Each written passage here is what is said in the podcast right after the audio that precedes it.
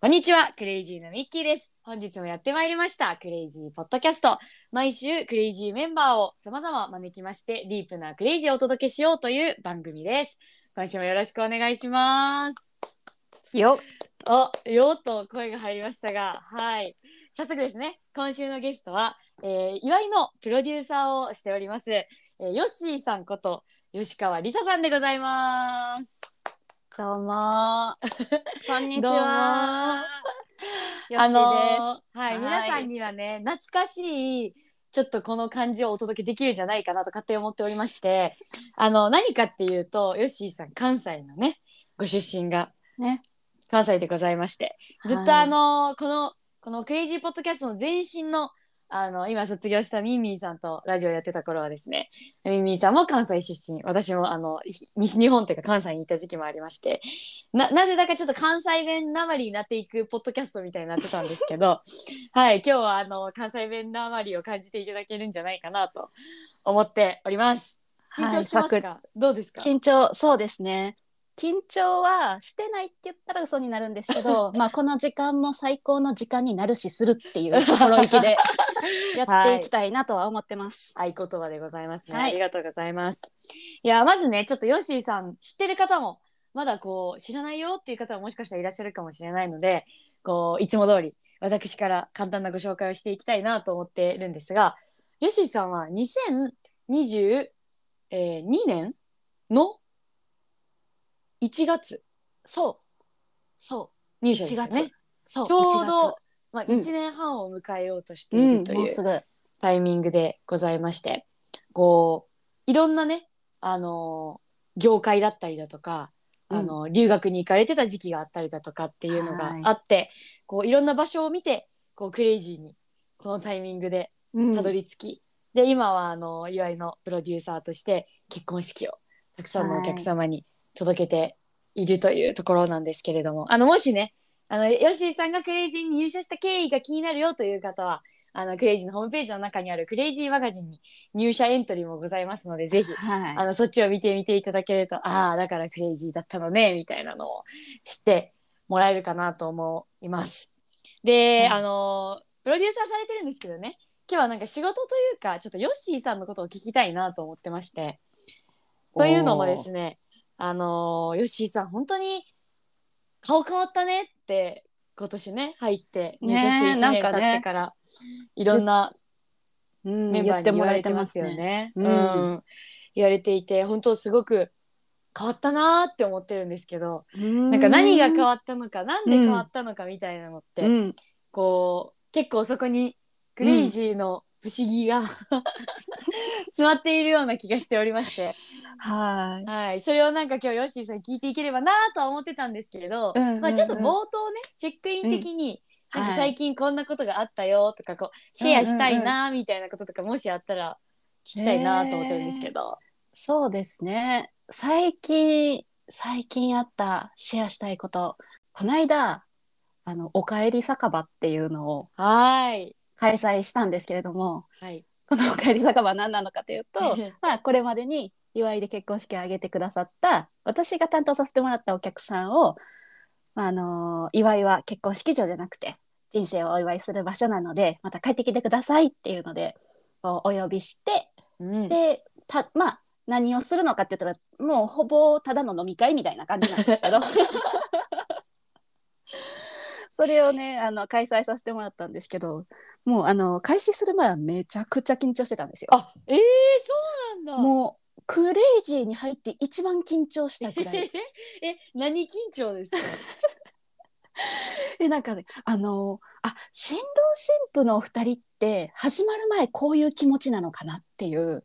あーなんか新郎新婦体験をした日だったなっていう、大切な人たちをはいこうお迎えする側そのう気持ち、そうなるほどなるほ本ど当に楽しんでくれるだろうかえこれでまたね大丈夫かな、みたいな、プロデューサーとしてはまた違った緊張感ですよね、うん種類が違うのかなと思います、種類が、うんうん種類が違いますね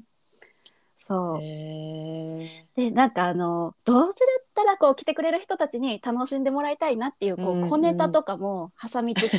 これはあのお客さんこれはあのお客さんみたいなへでーちょっとそのそのネタでいじりつつ愛のあるね愛のあ るいじりをしつつなんかニヤニヤしてくれたらいいなみたいな、はいはいはい。でも滑ったらどうしようみたいな。はいいやそんな感じなで、るほどまあねめちゃくちゃ緊張しながらもう膝が爆笑しながらこう、 あのー入っていくっていう感じだったんですけへど、ーそうだったんだ。めちゃくちゃ楽しくってあでもこの,、へーこの話してたらもうチェックインどころかもうこれだけでずっと話してしまいそうなぐらいいやまあちょっと不思議じゃないですかその、あんまないと思うんですよねそういう,、ん、こう結婚式やった後に、うん自分の担当した人の別のお客様と集まって、一緒に飲むって、あんまりないんじゃゃないかなみたいなのを思ってて、うん、なんかこうどどういう感じですかねそれはなんかどういう場な、うん場になるんですか初めはやっぱりそのお客さん同士は初めましてじゃそなういでですすよか。ね そりゃそう だだからなんかちょっとそわそわっとしてるんですよ。はいでも、はいはいはい私が担当させてもらったお客さんたちなんだろうなっていうことは分かってるんですよね。でそわそわってしてるんですけどなんかもう気づいたら自分のもうあの友達と友達がつながってくれるみたいな感じでうんお客さん同士がめちゃくちゃ盛り上がってて。こっちのお客さんはこういう困難したんですよこうこうこうですよね今はめはまってるのこういうのですよねみたいななんかそこでうんめちゃくちゃそこがこう盛り上がってつながっていく感覚がこんなにも幸せなんだっていう えー、でも意外な結婚式もね、近いですよね、確かにや体験としては。そう本当になんかそれを体験できた感じななのとあとはもう本当にまああのプロセスから結構クレイジーのプロデューサーとお客さんの距離感ってうんきっと他うんの式場とは違うちょっと近い感じだと思うんですけヨどッシーさんは、はい新卒で一回婚礼業界に勤めてますよね。そうですよね。そうですそうですはいはいはい。その、でもあとはいは別の業界ですけど。う。そんうんうん。うまあその時はちょっとプランナーじゃなかったのうで、んうん。あのまた。あの違うんですけど、はいはい。そう。なんか、よりこのおかえり酒場で、もうそのプロデューサーとお客さんっていう垣根を越えて、もう人間と人間でつながれるみたいな。うんはいはいはい。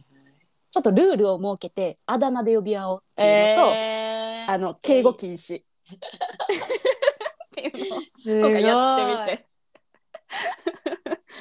いや、それが本当に幸せだったっていう、えうーんいいですねそんなことがね、ありました。いや本当にあの結婚式ってねリピートがないじゃないですか基本的に。うんこうそんな中でももう一回こうすすごい大切な一日を一緒に作った方々と一日を過ごせるみたいなことだったりだとか、まあ、あとはねアニバーサリーディナーとかもやってたりだとか、あのお父様お母様のお祝いとかで、あの祝いを使ってくださる大行事の方も多いですけど、結婚式の後も一緒うにん重ねていけるっていうのは本当本に私たちとしても嬉しいなと思うことですしなんか本当にプロデューサーという仕事のすごいことだなと思いますね。いやめちゃくちゃ嬉しいなんかお子さんができたよっていうこあーう報告を聞けたりとかえーじゃあ一緒に生まれたらまた帰ってきてくださいねってこう家族で帰ってきてくれたりとかね。めっちゃいいですね。うんいやもうマジで天職なんだろうなって思うんで、 とりあえずその話も聞きたいんですけど、ちょっとそはれい次回にします。 いやーでも本当にうんこれねこれもうずっと語れるぐらい、ねおそかうえでりすよ酒場、ね。はい最こ高れで1時間話せてしまうなと思うんですけ ど、ちょっとね今日は別の話したいなと思ってるんです。いいですかね。もちろん、いや気になってたんですよ。うんちょうどうんヨッシーさんが前社会の時にこう、うんな何の話してたんだか忘れたんですけど、うんその流れの中で「本当に顔変わったよねヨッシー」ってこううちの代表のね、森山森さんにこう言われてて今年の頭ぐらいかなうん始まったぐらいの時に言われていて「いや本当そうだよね」ってこうなんかみんなもそう思っていて。うんでなんかこうヨッシーさん自身も「いやそうだと思います」 って言っててなんかその変わったよねクレイジーに来てから今日までですごいっていうなんかそのう変んわったものはな何なんでしょうね。変わったものは何なんでしょうね。でもなんかいろんなことがつながっていったのは大きかったのかなと思う多分たった一つの何へかー大きななんかこうあのあ何かが起こったとかではなく、うんううん、ちょうどその一番いいタイミングで一番欲する何かしらの情報というかそういうインプットがあったりとかん。う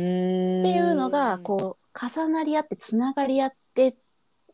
おりゃーみたいな感じになっていったんかなっていうう。すごい もうちょっと擬知ら音んけど語ばっかりです けど、はい、すいません伝わってなかったらごめんなさい。いやいやそうですよね。えなんかこう何があの、うんここのポイントでこうみたいなものというより非連続的、うんうんあ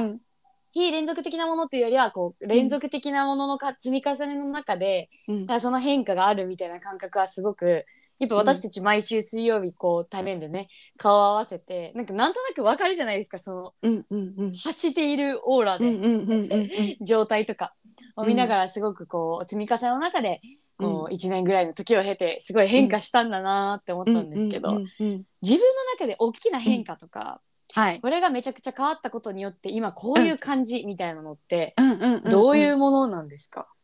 えっとそうですねえなんか一つ大きなのはあのアドラーはいはいはいはいはい はいいや最近ね走りながらアドラーの「嫌われる勇気」勇気はをずっとこう耳から聞きながら走るっていう勝手にアドラーとランでアドランって呼んでるんです けどそうアドランを毎週やっていてでそれをインプットしたことが結構一つ大きな変い化他の一つなのかなと思っててでもその前になんか年始ぐらいからかなって今ミッキー言ってくれてたうんだんけど、うんその年末というか秋冬ぐらいにちょっと私の人生にすごく影響を与えた人と再会したことがあって、へーあのクレイジーとはまた別の、はいはいもはいはう10年ぐらい前にいへえ出会った人と、うんうんたまたまちょっとなんかこう会っ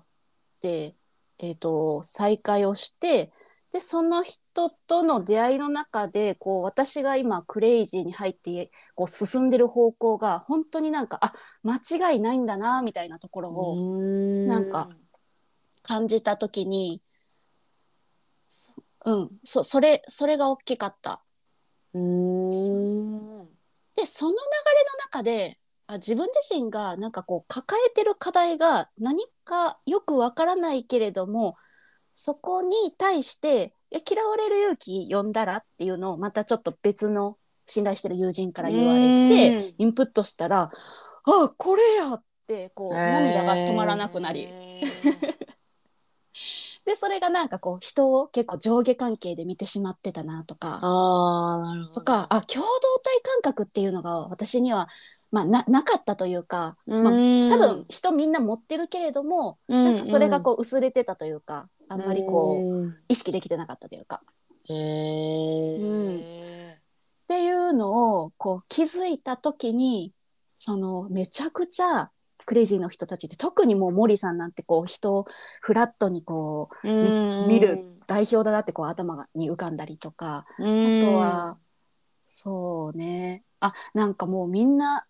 その上とか下とかではなくって、敵でもなくって、ジャッジされる人でもなくって、ああ、仲間なんだな、みたいなのを、なんか、これまで知識として入れてたものではなく、自分がなんかやっとこう、腑に落ちたタイミングがあって、うんで、それでなんかこう、わーってこう、開けていったのが、年明けてから、ぐらい。へえなんかなうん。いいですね。なんかあのちょっとだけ聞いてる皆さんにも補足したいなと思ってるんですけど、その嫌われる勇気とか、まあ、いわゆるアドラーだったりだとかたまに出てくる愛するということみたいなものとかはすごくクレイジーに近い概念としてあのクレイジーの思想に近いこう心理学だったり哲学だったりとして、よくこう、森さんもねあの、もうんうん全社会の話の中でその話をしたりしてると思うんですけどこうそのすごく自分に影響があった人との再会とか、うんうんこう嫌われる勇気に、まあ、出会って呼んだこととかってあのなんだろうな究極というか別にヨッシーさんがクレイジーにいなくても、まあ、うんうん怒ってたと思うんですよ。あまあわかんないですす。わかんないですけど、うんうんうんまあ、起こり得たことじゃないですかうん。と思うんですけどなんかそこなんかそういう出来事があった中でこうなんかクレイジーってそこになんか変わってたのかなとかねえどういう影響ななんか影響があったのかなみたいなうんのうんをうんうん。聞いてみたいなと思ってました。あーあ、でもなんか、もうめちゃくちゃ影響あって、うんうで、なんかそのクレイジーでの人が人に接する、こう、な、なんなんだろう、なんかもう、な、なんやろう、なんかみんなすごいやん。 なんか本当にクレイジーに入ってから、なんかあの、人の悪口、ん、その社内の他の人がなんかこうでさみたいな愚痴とかも本当になんか自然に全然こう言わないし言ってるのも聞かないないしなんなら陰ですごいよなみたいなああのか 陰褒めてる方ね。ほ褒 めぐ陰褒め褒めしたりとか、ありますでなんか本当になんだろう人と人としてこう接してくれてたりとかなんかうんなんでそれができてるんだろうなって思うところがこう日々接する中でなんか自分っ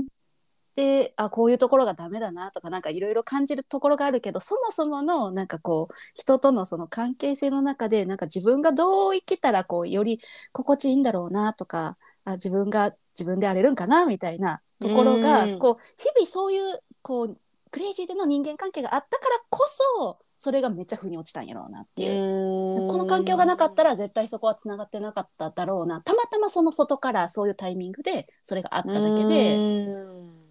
うんっていうのがあるのかなるほどなるほどって 確かにその共同体感覚みたいなものも、クレイジーってずっとこう「we」と「I」みたいなものを言っていて、まあ、主語を私たちにしていきましょうっていうことをすごくこれはずっとこう社内で言ってきていることでまさにそれの感覚というかその「we」というものはう んアドラーでいう共同体感覚にすごく近いものだなと思っていて、そういうのが日々のこう仕事とか環境とか、まあ、全社会みたいなものの中で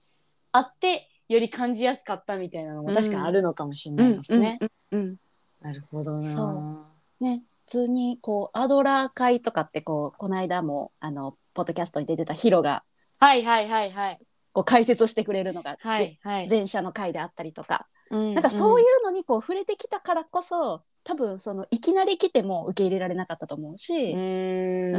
んなるほどな。いや、ちょっとヨッシーさんに聞いてみたいなと思ってたのうんは、あの、私、ファーストキャリアがクレイジーじゃないですか。うんだから、こう、相対的にどうなのかっていうことが、うんあの、情報としてはあるんですよ。も ちろん。あの友達いろんな会社に勤めてるんで、うんうんこう、え、すごい、それ、そういう感じみたいな、こう、うんうんいろんなこうギャップがあるっていうことは、うん頭では理解しているし、うんこう会社のカルチャーだったりルールだったりみたいなこともどっちが良い悪いということではなくってあの違う意が結構一般的な企業というものとはあるっていうのは認識してるんですけど、うんなんかそのそういうこう人の変化を生みやすかったりだとかなんか自分への関心みたいなものにうんつながれるこう要素がクレイジーにはすごいあるんだ、あるんだろうなとかあるなと思っていて。うんうんなんかそれをこうなんだろうな企業特性みたいなのに落とし込むとうんどういう違いなんですかね、なんかちょうど私あのツイッター Twitter でもつぶやいたんですけど、うんこう休みを取りますっていう見た見たうんあ、はいのあるじゃないですか、はいはい、ねまあ、ジグレートジャーニーみたいな旅に行きましょう無期限あ無期限って休暇どんどん取ってねみたいなうん制度にも象徴されてるように、こう例えば誰かがちょっとお休み取って実家帰りますって言うと「えーめっちゃいいね」みたいな「うこんういってらっしゃい」だし例えばやお休み取って友達と旅行行きます「えーめっちゃいいねいってらっしゃい」ってなんか思ってるんですよね、すごい。うんうんうんうんうん なんか思ってるしなんかそれは休みって大事だよねとか家族時間って大事だよねみたいなことではなくって。うんうんその結局その人の人生があの友達と遊びに行くこともそうだし、こう家族と大切な時間を過ごすこともそうだし一人で自分との旅に出ることもそうだし、うんなんかどれもすごくその人自身のエネルギーをこう高めていったりこう人生豊かにしていくためにめちゃくちゃ大事じゃないですか。うんうんつまりそれが良くなると仕事も良くなるって思ってるんですようんね。うんうんなんかいいことしかねえじゃんって思うっんてる、その「いいね」なんですけどうんなんかこう中中途メンバーというか新しいメンバーが入ってきて、初めの頃って、うんお休みに行かせていただきます本当にご迷惑おかけしてすいません」みたいな、あのあって、うんあなるほどねみたいな「そっかそっか」ってなったん ですよ。おもろいなんでなんかこう本当にそれはね先輩方がこう、うん休みに対してすごいポジティブにうんうを送り出してくれてたっていうのがあっての今だなとは思ってるんですけど、うんみたいなうんなんかこうそれもすごい一つ分かりやすいクレイジーのなんかその人の人生みたいなものを促進していく文化だと思うんですけど、うんこういろんな会社と照らし合わせた時にうんうんなんか違いあるのかなっていうのを聞いてみたいなと思ってました。あーえー、そうねなんかいろいろあるとは思うけどなんやろうなんやろう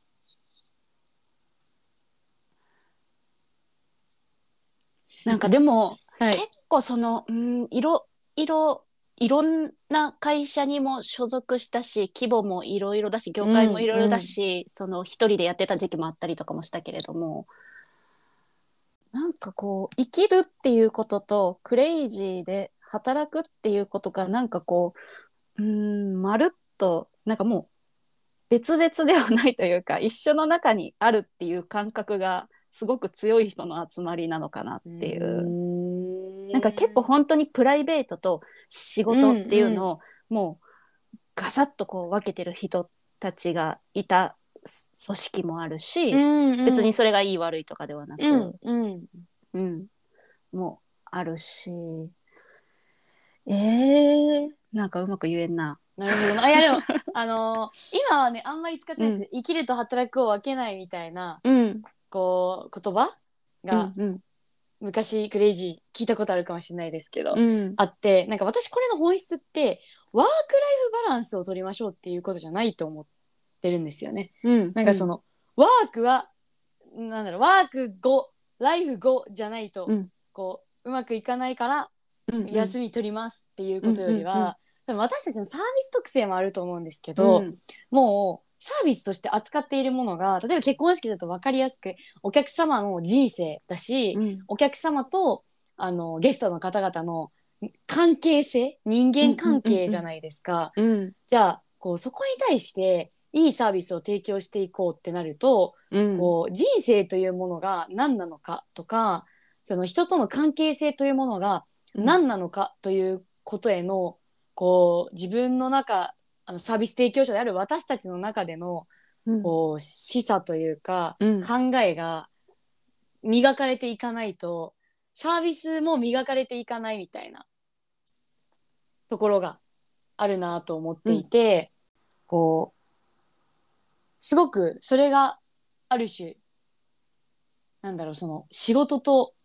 クレイジーであクレイジーで働くということと人生がうんか重なるポイントなのかなみたいなのを思ってるんですけど。うんうんうんお客様の人生ちょうどねあのうん卒業メンバーからの話でもあったんですけど、こうクレイジーに来て一番大きな変化は家族の価値観が変わったことですうんっていう、なんかその時の一番私印象的だったのはこうお客様にもすごく教えてもらったってうんそう言ってて、本当そうだなって思うんですよね。うんこうお客様のその一日を全もう本当全身全霊で作っていく中で気づかされることとかうん学ばせてもらうことがすごくいっぱいある、でその学びっていうのは、ビジネスがもっと上手くなるとかっていうこと、うんもちろんそれもあるんですけど、うんというよりかはなんか自分の人生に対してのこう学びがすごくこう仕事の中にあるから、なんか人生から働くということに対して何かをギブしていくわけでもなくうんすごくこう、働くということから生きるという自分の人生に対してうん与えられてるものがあるなみたいなののを感じてますね私はちちょっと重ねると。まさにまさにミッキーの言う通りだなって思 うんそれはすごくあるなと思いますね。ううんかに。そうだね。なんかこう、人間っていうのをこんなに深めていったことがないという か。うん。なんかまあ、それがやりたくて、ここに、はい、あの、ここにいるっていうのはあるけれども、こんなにもなんかこう、人間関係というか、こう、人と人とがこう、どう、なんか、接する。なんかつ、つまりはもう、幸せっていうところを、究極的にずっとなんか考え続けてで日々それに向き合ってでお客さんを通して何か一方的にギブするとかじゃなくてなんかこう一緒につ作るじゃないな作るっていうのも違うのかななんか見つけていくみたいなうーんなんかそういうことを日々携わらせてもらっているなとへ感じるでもそういうことってなんかほこれまでのしもっとなんかなんだろううん表層的なところだったのかなうんーなんかその今 今は人生の変化みたいなところから入っていきましたけどうんそういうふうに人生が変化したことでこう自分の仕事として変わったことは何かあるんですかこう例えば仕事の楽しみ方とか。仕事に向けての向き合い方で向き合い方って言うとちょっと重たいんですけど ね。変わっなんか仕事が自分にとってどんなものかみたいな、うんなんか位置づけだったり、その概念だったりで変化し、たところって、なんかそういう変化を経てあるのかなって。えー、そうだね。でもなんかそうだね。前よりも本当になんか心底自分が、あ、幸せ、自分の幸せを感じれるのってなんかここにあるなっていうのを、なんか前以上にすごいこう、感じれるようになった。た。え、ここにっていうのは、そのうなんん、か、こ、どういど、うん。あ、でもそこ、ここにっていうのがなんかそのクレイジーだ、だけとか、なんかそのプロデューサーの仕事とかっていう、なんかそ、うんうんうんのではなく、そう、なんか自分自身がそのこう、そこに貢献できればできるほど、なんかこう、あ、もう直接的に自分の人生の喜びなんだなっていうところうーを、んなんかまあ仕事っていうところにおいても、なんかこう、前よりも納得感があるというか、あ、だからなんか頑張ろうみたいな。うんいやー、でもそ、なるほど、なるほど、面白い、面白いというか、うんあちょっと私もここを言語化できてないんで、うんこの機会に出してみて、これが何なのか、うんうんヨッシーさんとちょっと話したいなって思ったんですけど、うんうんうん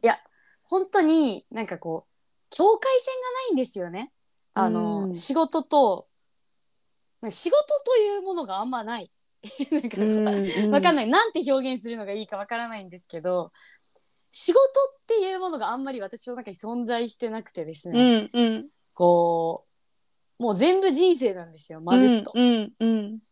ていう感じなんでなんかあんまりこうた例えばですけどこうそんなあるわけじゃないけどこう休日とかにうんこう急に電話がかかってきたりして例えばうんよくこう社会で見られるシーンだと思うんですけど、うんうん。でなんかあれこうであれあれみたいなどうしても今解決しなきゃでみたいに例えばその時なったとして、でなんかよくあるのってそういう時に「大変だね」とか「こう忙しいね」って、それを見てるこう周りの人に言われるみたいなうんシーンってこうあるあるんですよね。うんであの具体的なシーンはあれなんですけど、まあ、周りの人にそう「忙しいね」とか「大変だね」って言われる時に「うんえみたいなこう別に こうなんですかねい休みの日にこうお茶をしているのと同じように私は生きているだけなんだけれども、うんなぜこう会社の仕事とかこうなんていうんですか、社会的なこあとー仕事となるとなんか大変だねってなるんだろうみたいな、な。そうそうですあのちょっとい喋りながらまとまってきたけど、う んいすごい。やこうなんかうん例えばディズニーランドでうわーって遊んでる私を見て、うん大変だねっていう人はいないじゃないですか、うん楽しそうだねいいねっていうわけじゃないですか、うんあの一緒なんですようんなのにこういわゆる仕事をしてると大変だねって言われるのうんうが、んちょっとよくわからないという、うんうん うん。えミッキーからしたらもうディズニーであろうが仕事のその休日はいにこう電話がかかってくることももう、あ純粋に い生きる生きるっていうことをしてるだけっていう。いやそうですね感じなだんかちょっと電話がかかってくるっていう例よくなかったかもしれないですけど、例えば普通にこう仕事をしているみたいなうん日うんうんでもいや確かにディズニーあの楽しみ方は違いますよ。うんうんあのディズニーランド行ってこうなんか苦しいこととかこう難しいこととかないじゃないです か基本的には「うねえーうん楽しいふわーい」って感じだと思うんでうんそれを体験して楽しいんですけどなうんかんそれと同じように仕事もうんあのーゲームと近いって言われたりすると思うんですけどうん攻略が難しくて面白いとかうんできなかったことができるようになって面白いとかうんうんうんうん例えばこう休暇で休暇っていうかあのよ余暇でジムに行くみたいなのとかうをんこう上げられなかったこう重さが上げられるようになって嬉しいとうんうんうかん走れなかった時間走れるようになって嬉しいとうん一緒だと思うんですよ。うんうんうんうんうんうんだけどなんかこれだけ違うものだってすごい扱われてるように感じててうんなんでなんやろ。いや多分こう、まあ、本当まさに資本主義社会の中で、うんこれはあのた食べて生きていくためにうんやってお金をもらわなきゃいけないものだっていう明確な他のものとのうんこうなんだろうさ分類うんこう、うんがあるっていう前提は当然理解しているしそうだなとは思うんですけど、なんか自分の人生における体験というところで考えると、うんなんかそんな変わんないなと思っているという。そうよね。そうよね。いや本当になんかこうあげれなかったものがあげられるようになるとかなんかこう、うんうんできるようになる喜びって、まあ、その前にできないことのこう苦しみとかがあったりするって今ミッキー言ってくれたけど本当になんか日々あの本当にこの先に自分の喜びがあるなって分かってるものほどめちゃくちゃ一歩目が重かった りとかすんごい億劫になるなみたいな。でもなんかその先にあるって分かってるから頑張ろうみたいなだってその感覚得たいしみたい な。うん、っていうのをっていうのをなんか仕事でもらってるみたいな感じなんかな。そうですね。いうんうんやうん本当そうだと思います。うん、自分が幸せやなって感じられるものを仕事という手段で仕事があるというか。うーんん。確かに。私なんか今ヨッシーさんの話聞いてて思ったのはうん。この仕事してる先に意味があるってすごい思ってるんだなっていううん、誰かの喜びだったり、うん。こう自分が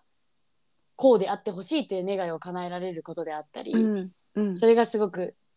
仕事としての成果会社としての成果ではなく、自分としての成果になっているというか、うん、まあ、例えばこれをやるとしお二人がすごい喜んでくれるみたいなことだったりだとかめっちゃ分かりやすいのだとうん。っていうなんかそれがあるからなのかもなと思いましたね。うん。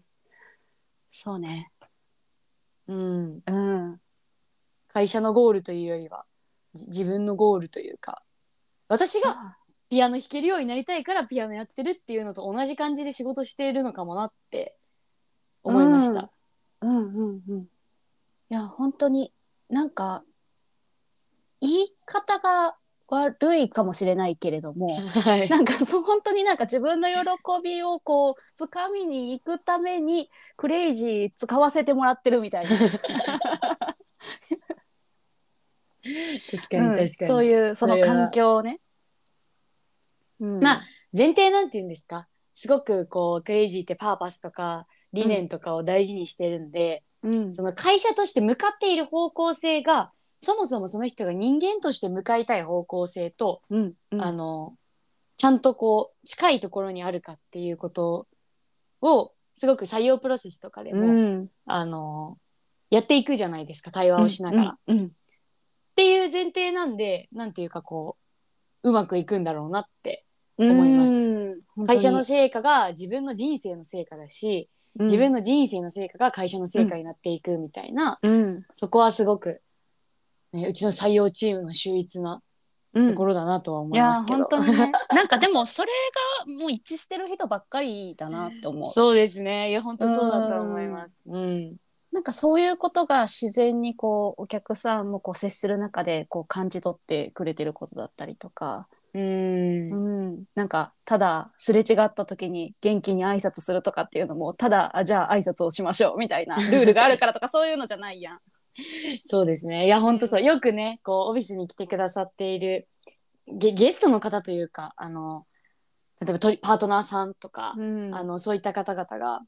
クレイジーの方々ってなんであんなに元気に挨拶ができるんですかこう、森さんとかがね、聞かれるらしいんですよね。で、挨拶をしなさいなんて言われたことないじゃないですか、私たうち、んうんうんか会議とかで。はいでも何ですか目の前に人が来ているでここの館にいるってことは何らかのつながりがありお世話になっているなな何かの関係がある人じゃないですか自分とうんあこんにちはっていうのは結構当たり前だなみたいなのうんうんうんすごい思いますね。うんね確かにそういうのがあるかもしれないな。なるほどな。いやーなんかあのーみんみんなすごいみたいな話をさっきヨッシーさんがしてたと思うんですけ どうんあの一回思ったことがあってうんあのーよくねなんだっけ10年後のパートナーの自分への態度を知りたければ、はいこう飲食店とかに行った時のうんパートナーの店員さんへの態度を見なさいって言言ううんでんですすよ。よ。それがあなたの10年後の態あなたへの10年後の態度ですみたいなうんそのパートナーの。うん結構私はそれ的を得てるなと思ってて、ううんまいなって思ってるんですけど。うんこう、なんて言うんですかね。うちの人たちって仕事してるから人がいいって感じじゃないじゃないですか。こう、一緒に例えばランチとか行っても、うんうんうんその、お店の人にでさえ感じがいいというか、うんうんうんなんかこううん店員さんのパフォーマンスを上げちゃうところあるじゃないですか。 なんかこう、引き出しちゃうみたいな。いやそれはあるかも。なんかそれはすごい特徴だな、みたいなのを思ってるんですけど。んすごいこうなな例えば別にそんなこうすごい高級とかめっちゃこだわった感じのお店とかじゃなくても、うんうんこう多分バイトの大学生なんだろうなみたいな子だったとしても、うんうんあのおすすめなんですかみたいなのとかこうんううんうん当たり前に それは全然ライトですけど、うんうんこうその人に聞いて「あもうじゃああなたのおすすめで」みたいなコミュニケーションとか、うんうんうんうんすごい結構日々普通にみんなでやっててあるじゃないですか。確かにね。割とこれ変わってんだろうなって思う時はあのあー店員さんとかの反応を見て思う時はありますね、えみたいなのとかいすごいなんか楽しそうにしてくれてるのとか、あよかったなってすごい思うんですけど、なんなんやろね。でもなんか本当に別にその祝いにいるからとかこうそのプロデューサーだからとかなんかそういうんじゃなくて普段から普段からやっていることをプロデューサーとしてでもやっているしみたいなうーん感じなのかね。いや本当そうですねなんか仕事とまさにうん生き方とか普段のこう過ごし方みたいなのがうんうんうんすごいつながってるんだろうなっていうのは思いますね。うん、でもそれがなんかこうクレイジーに入ったことによってなんというかこう変化っていう、まあ、あのすごくこうううちではこう変化していくっていうのをすごく大事にうん、していると思うけどなんかこう全く違う方向になんか変わるとかっていうよりも結構なんというか本当にあるありたいよねっていうところにを見つけていくみたいな はなんかこうねライフプレゼンを通してだったりと確かうんでそこに向けて本当にそうしたいよねっていうところに向けてそれぞれがちゃんとこう動いていくっていう大きなこう向かうべきところはみんな一緒みたいな、うーんなんかそんな感覚があるのかな。ああじゃあなんかありたい姿みたいなものの明確化、明確化だし、こう常にそれブラッシュアップしていくじゃないですかいろんな機会で、っ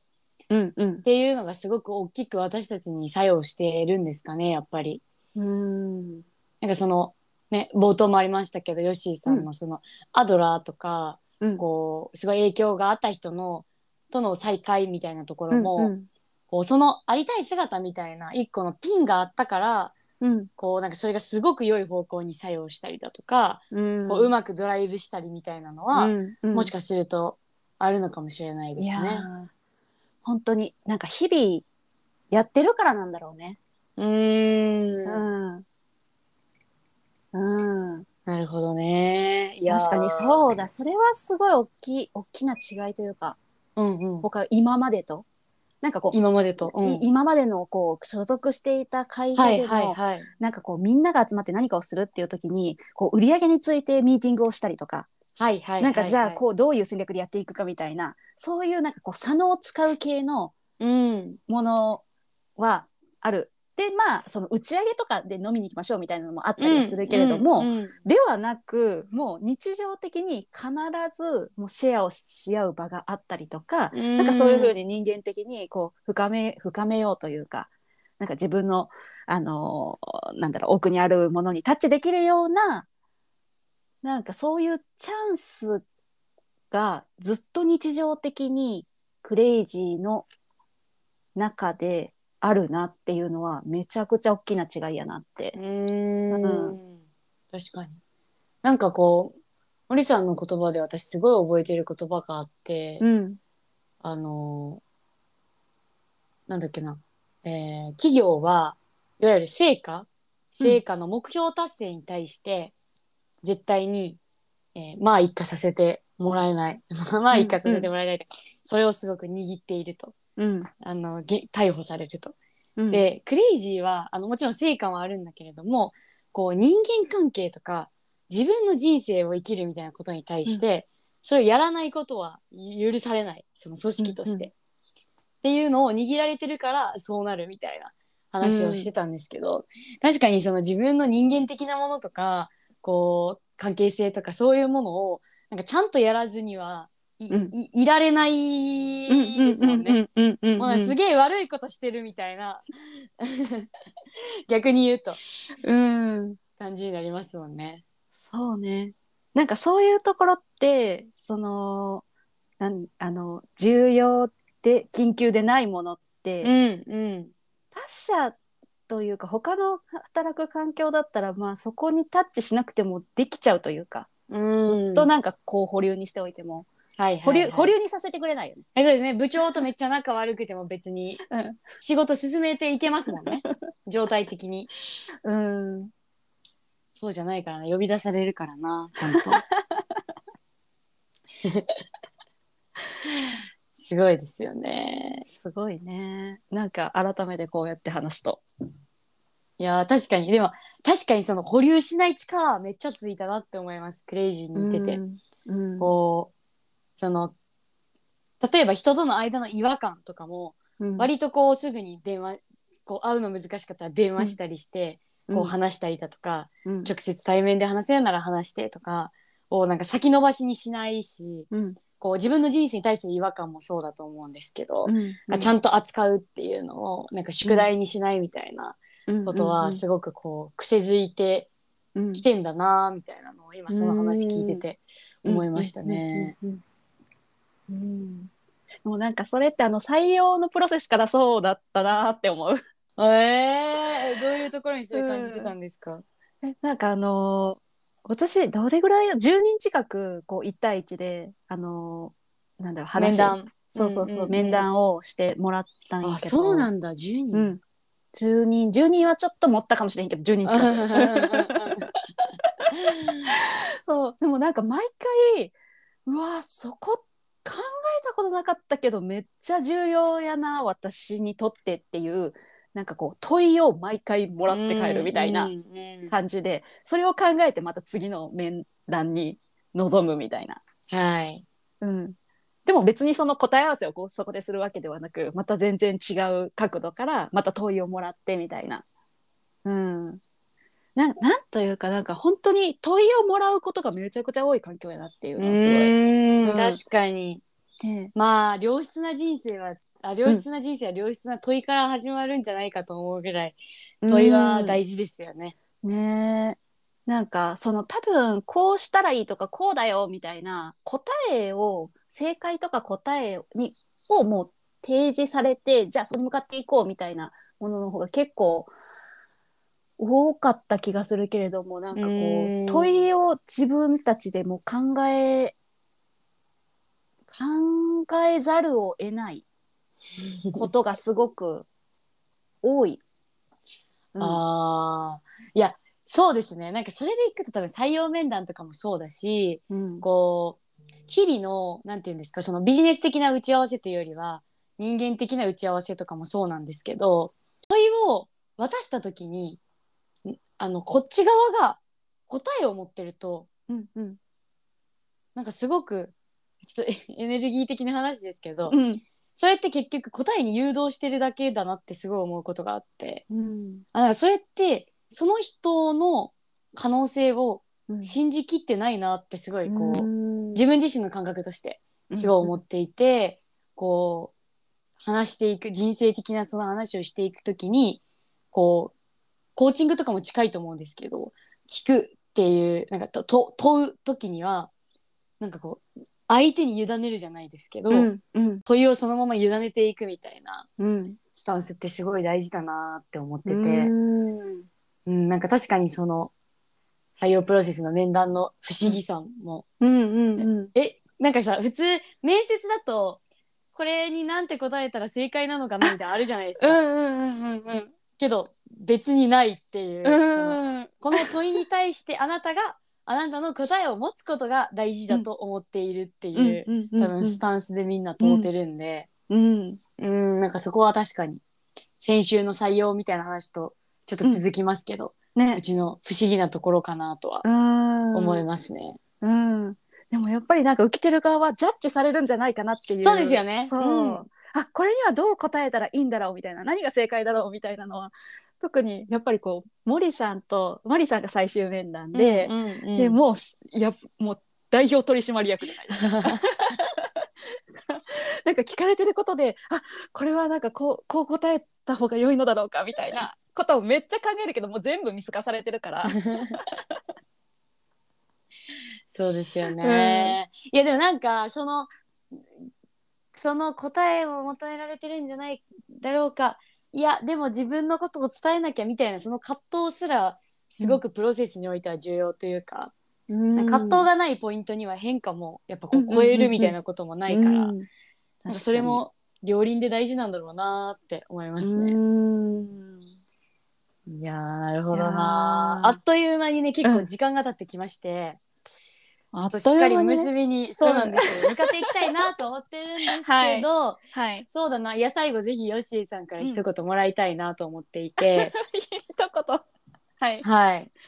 あの一言いただいてちょっと最後お便りの紹介をして終わっていきたいなと思ってるんですが、はい。えーそうだな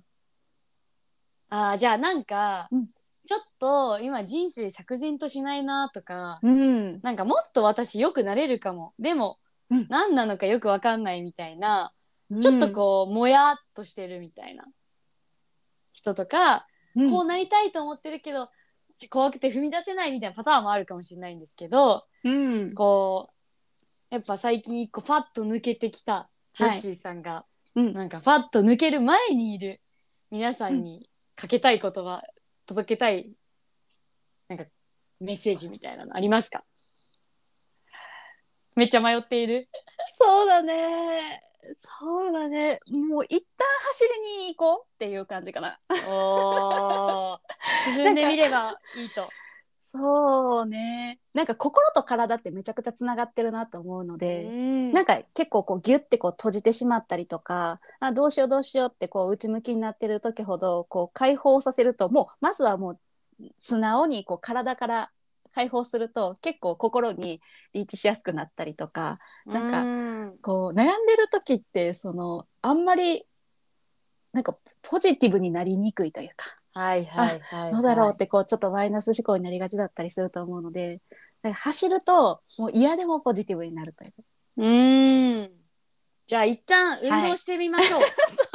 シンプルに。めっちゃシンプルにする と。めっちヨゃッシシンプールさにんねもねすごい、うんあのパーソナル行き始めてとか、はいランニングし始そうめなてんです元気になってたのをはい保証してますんで、いや本当ぜにひ本当に、うん、一旦体を動かしてみうてん、人生い変たわだるければ、うん運を動かすと書いて運動でございますから。おおぜひ運動してみていただければなと思います。いやありがとうございます。ありがじとゃうあちょごっとざい最後ますお便りはをい一通紹介しては終いわっていきたいなと思います。はいえーラジオネームひねさん、ピープスメンバーですね、からのお便りです。ですえーミッキーさん、リスナーの皆さん、こんにちは。先週配信のポッドキャストはまさかのライフセッションの日の収録だったんですね。ライフセッション存分に楽しませていただきました。あの、実は先週みなみもね、話してくれてたんですけど、クレイジーの公式コミュニティのピープスというところで、あの、ライフ、クレイジーライフセッションというのをやっておりまして、まあうん今日もそういう話してたんですけど、うんうんピープスのコミュニティの皆さんとこう自分の人生だったりだとかこう内的な動機みたいなものについてうんうん扱っていこうというセッションを、えー何ヶ月だ、えー、?65678 5ヶ月ぐらい約半年かけてやっていってるんですけれども、えーやっていっておりますと。でお便りに戻りますね。はい。 一人の人としてどう生きるか生きたいかという問いは、ん一度立ち止まって自分の人生を見つめ直すきっかけになりました。うんまた採用のお話の中での人生の伴走のお話は新たな捉え方でした自分も選考を受けてくれている学生さんと話す機会をいただくことがあるのでお話にあったような考え方を参考にさせていただきたいなと思いましたちなみに選考フローの中ではどのようにして相手がどのように生きたいか聞いているのかを伺いたいですダイレクトにどのように生きたいですかって聞いて答えが返ってくるものなのでしょうかその問いだとなかなか答えが見つかりにくいのかもなと思いその場合、どのような問いを渡していくのか気になりました。引き続き、ポッドキャストもライフセッションも楽しみにしています。と、お便りいただいております。ほありがとうございます。質問でいただいているのが、う。うん。選考フローの中では、えーその採用希望で来てくださっている方が、どのよように生きたいのかを、うんどうやって聞いてるのかっていうことを、うん。えー質問でいただいておりますがいやこれはですねかなりあのまあ例でねあのどのように行きたいですかって聞いてるんですうんうんうかんっていうのは分かるんですけど、えっとうんそれでも、うんいける人もいます。ででもも、うんうんいけない人が多分95%ぐらいでうす。んうん。そうね。結か構なり個難別しいね具体ですよね。うんうん。そうだね。状態がねやっぱいろいろなんですよね。さっきのヨッシーさんなんか運動して開いていくみたいな話うもんしうましんたけど、うんうんやっぱこう面談に来た時に、うん開いてる人もいればうんまあ大体初めの面談の方を閉じてるんですけど、うんうんうんうんうんなんかこれをこう開いていくっていうところからうん。始めていくんで、初めとかは確かに。なんでこう、初めからね、急に、あなたどうやって生きていきたいんですかって聞かれると、うんうんえ、怖っみたいな。うんうんうんうん。正解言わなきゃみたいになるよね。そうそうそうそうれこね怖ってなるんで、うんうんあの、初めは結構全然違う話とかね、うんほんとアイスブレイクじゃないですけうど、んうんうんうん。あの、ちょっとずつちょっとずつチクチクチクチクチクチクチクチクさして確信に迫っていくようなイメージですかね、私は。 え、ヨッシーさん、ちなみにどんな感じだったんですか、その10回近くの面談の中で。そうね。え、でも、でももうなんか本当になんか面談って感じではなかった。はいはいはい。まあそうですよね。確かに。うんはい。基本的に、い面談やなって感じたのは井上由紀さんぐらいかな。直線的ですから ね。なんていうんだろう。こう、すごいですよ ね。パンパンパンみたいな。そうそうそう。そんな結城さんにもいつか登場していただければと思うんですけど。そうなんですよね。都庁出身なんで。はい。うもん。うなんパかンもパうン。パンパンって感じです、ね。本当に本当に今まで全然こう違う感じで、はい。こうこう質問が来たので、ははいい。。なんなんそうねなんかもう本当にこう会話をするみたいな感じででなんかこうお茶しながら会話楽しむぐらいなお互いにどういうこと大事にしてるんだろうねみたいなのをこうこううん交換し合う場みたいなななんかそんな感じで進んでいった感覚がすごく。じそれは多分ヨッシーさんの受け取り力もすごい高いんだろうなと思いつつ、うんただうちの社うん員それ多分得意なんだろうなって思ったんです よ。こうんうそうよく採用の、あのなんていうか採用担当者が勉強する用の本とか見てると、うんまず候補者にリラックスするさせることが大事ですみたいな、うんじゃないとその人のこう本性じゃないけどうんこう見えてきませんみたいな。うんうんでよく書かれてるんですよ。うんそれがめっちゃ得意なんだろうなって思いますね。ああそうかもなんかまず私はなんかその面談される側っていう感覚があまりなかったと いうかなんかやっぱりそのクレイジーにめっちゃ興味があったし 入りたいっていうう。ふうに結構もうは初めから思ってあてそれでみな,、えーみなみちゃんに声をかけてでその時はその採用とか募集してなかったけれども進めていったみたいなところがあって、うんうんもう普通に人にめっちゃ興味があるから聞きたい。はいはいどういうそも考そえをも持っねてるのかみたいな。す聞きげたえい。からこれダメだ。なんか参考にならないあパターン。 参考にならへんかいやいやいやいやいやいや。稀有なパターンですね。稀有なパターンですけど。いやでも初めはやっぱ結構緊張されますよね皆さん。だから急にどうやって生きてきたんですかとかっていうことよりは結構なんかこう私たちの話もするしその重ねていくというか本当に視野に近い感じで面談を進めていく中で、その人のこう確信に触れていくというかうーんそういう感じなのかななんかなんかこう、うんうん本当に吉井さんが言ってた通りこう面接の「何々何々ですか?」みたいな質問に「うん何々何々です」って答えるような感じではないんではない。ねうーんうんなんかもう前提としてその目の前の人の人生にすごく興味があるそうですねすごく知りたいと思っているし、聞きたいと思ってるから、うんなんかこう質問でそれを知っていくっていう側面ももちろんあるんですけど、うんなんかその場で知っていくみたいな、うんうんうんこう会話の相対的なそれで感じていくみたいな方うがん近いのかな。そうねあでもこれってその面談じゃないけれども面談っていうかはい採用面談じゃないけど、そのプロデューサーがしっかりにうん人生のことヒアリングさせてもらってるのと結構近いなと思ってて、うんなんかあなた何を大事にしてますかっていう質問はせえへんなと思って。 まあする間違いない時もあるけれどもいきなりはしない何かしらを積み重ねた上でするもうなんか気をつけてるというかなんかどでもやっぱりそこにたどり着きたいなっていうのはあるので、うんなんかその上でこう意識してることっていうのはこの人はどういうこう話題とかなんかここだったらめちゃくちゃ生き生き話すんだみたいなお今までなうんんかこうすごい思考しながらこう考えてたのがいきなりなんか心開き出したなみたいなタイミングがあったりするとそこを結構質問していってで最終的なるにほどなるほどんななんだっけ質問どんな